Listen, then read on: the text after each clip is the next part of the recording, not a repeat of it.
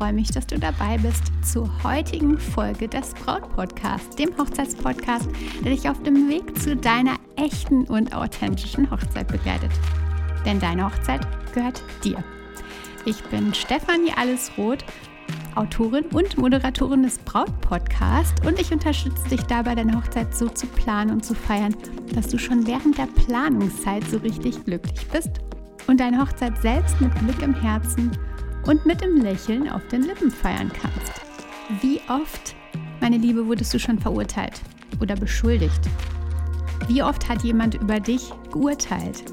Nur einen kleinen Bruchteil davon bekommen wir wohl richtig mit, wenn das jemand macht. Das meiste passiert aber im Versteckten.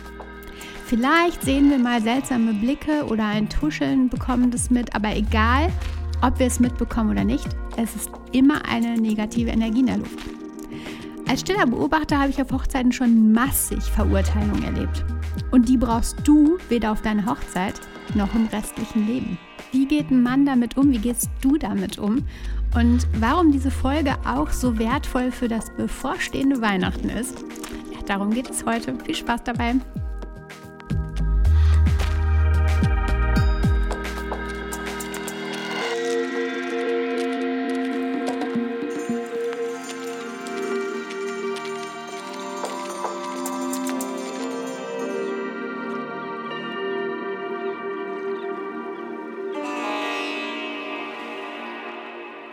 Unglaublich. Das Kleid ist doch viel zu eng. So kann man doch nicht zu einer Hochzeit gehen. Es ist nicht mal 16 Uhr und er hat schon das fünfte Bier auf. Ein Bräutigam ohne Fliege und Krawatte hat er gar keinen Anstand.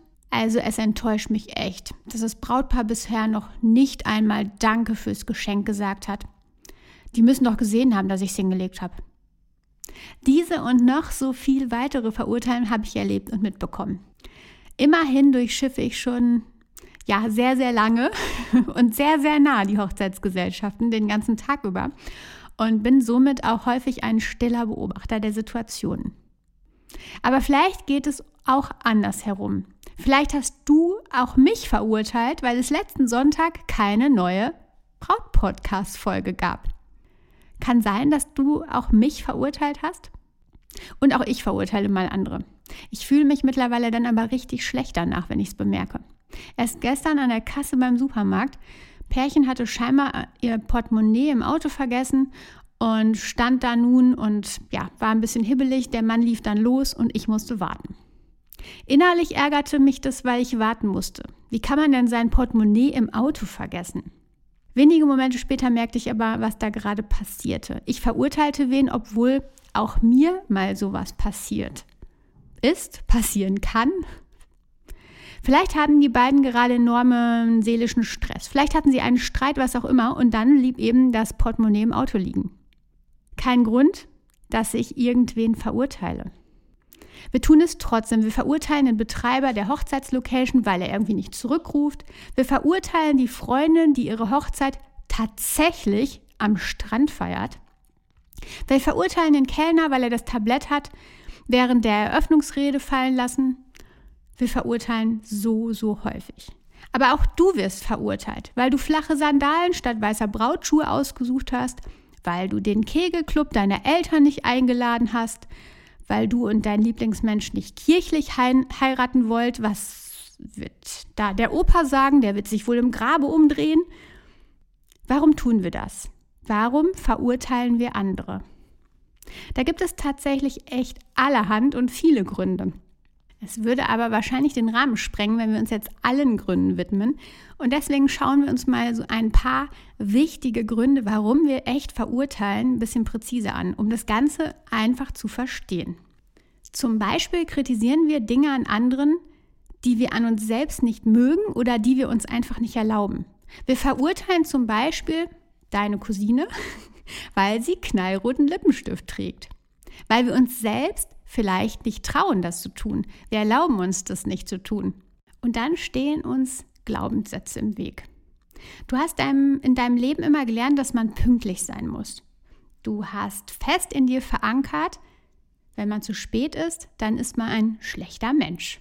Also verurteilst du vielleicht Menschen, die zu spät kommen, denn die sind ja echt wirklich schlechte Menschen. weil sie zu spät kommen.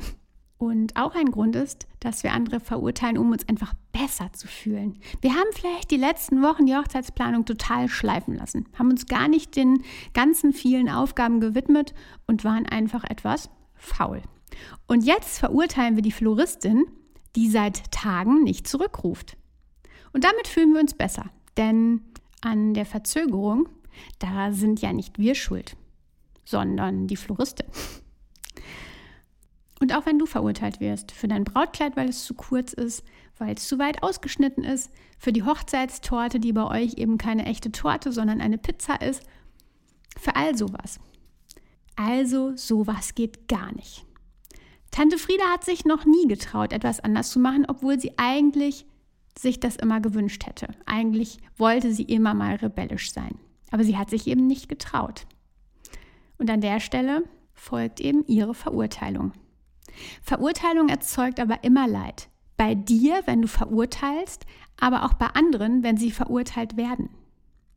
Lauf mal fünf Minuten durch die Innenstadt und versuch nichts und niemanden zu verurteilen, dem du begegnest. Es fällt uns verdammt schwer, glaub mir.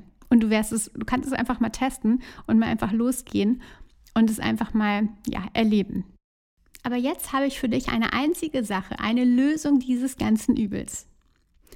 Akzeptierst du alle anderen so, wie sie sind, macht es dein Selbstwertgefühl stärker. Und je stärker dein Selbstwert ist, je weniger interessiert es dich, wenn andere dich verurteilen. Und jetzt kommt's. Es ist sogar so, dass du dann weniger verurteilt wirst. Einfach, weil deine Ausstrahlung sich so verändert, so ins äh, Positive gezogen wird, so nach oben schnellt, dass du eben nicht mehr verurteilt wirst. Der Trick ist also, Verurteilung anderer einfach loslassen. So einfach geht's. Da kannst, dazu kannst du dich fragen, wie gut kennst du die Person, die du gerade verurteilst oder wo du darauf bist, sie zu verurteilen? Kannst du dir überhaupt ein Urteil über sie, ihn erlauben? Ist das überhaupt fair? Kennst du ihre oder seine ganze Geschichte? Und ganz wichtig, wie würdest du dich fühlen, wenn sie oder er das über dich denken würde? Dein Geist wird somit einfach viel, viel ruhiger. Du kannst mit mehr Entspannung an deine Hochzeitsplanung gehen und verlierst viel weniger Energie, die du ins Verurteilen sonst bringst. Hast also mehr Energie für deine Hochzeitsplanung, hast also viel mehr Energie für all die großartigen Dinge und auch viel mehr Zeit dadurch, denn du beschäftigst dich ja viel weniger mit den anderen. Ziemlich gute Gründe also, um zu versuchen, das Verurteilen einfach loszulassen. Ganz klar, das ist ein bisschen Übung und es funktioniert nicht immer und nicht auf Dauer. Und ich habe es halt häufig auch, dass ich den Gedanken habe, okay, stopp, das lass mal direkt los. Ich merke es aber und das ist der gute Weg. Also wenn du selbst dir bewusst machst, okay, du bist auf dem Weg, diesen Menschen zu verurteilen, dann ist es schon ein richtig, richtig guter Schritt.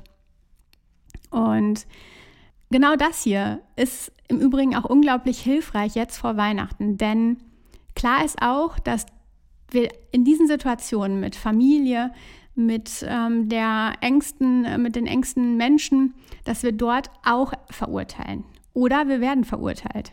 Vielleicht, weil der Papa eine andere Meinung hat als du. Oder die Oma schüttelt den Kopf über dein Outfit.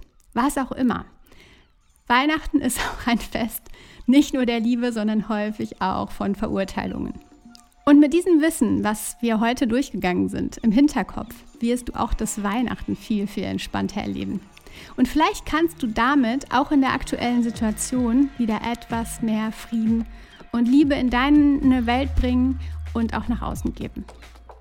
Also, aus der Spirale zu kommen ist nicht ganz einfach, aber irgendwie doch, denn du hast jetzt die Lösung dafür. Du weißt jetzt, wie es geht.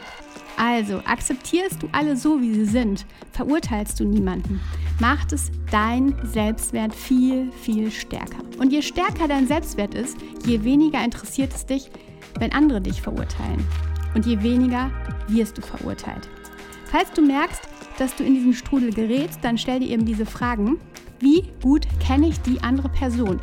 Kann ich mir ein Urteil erlauben? kenne ich ihre oder seine ganze Geschichte und wie würde ich mich fühlen, wenn jemand anderes mich verurteilt. Meine Liebe, danke, dass du heute dabei warst. Ich hoffe, ich konnte dir ganz, ganz wertvolle Tipps geben, die dich stärken in dieser Zeit, die dir einen Push geben und neue Energie. Meine Unterstützung auf dem Weg hast du jederzeit. Ich möchte dir hier nochmal Folge 156 ans Herz legen, falls du sie noch nicht gehört hast. Ich glaube, sie ist jetzt auch vor dem Weihnachtsfest ein ganz großes Goldstück. Also 156. Hör dir die Folge noch an, wenn du sie nicht, noch nicht kennst. Und wenn du sie schon kennst, dann tut es auch gut, sie jetzt vor Weihnachten nochmal aufzusaugen. Ganz viel Liebe für dich, Gelassenheit und vertrau dir, deine Stefanie.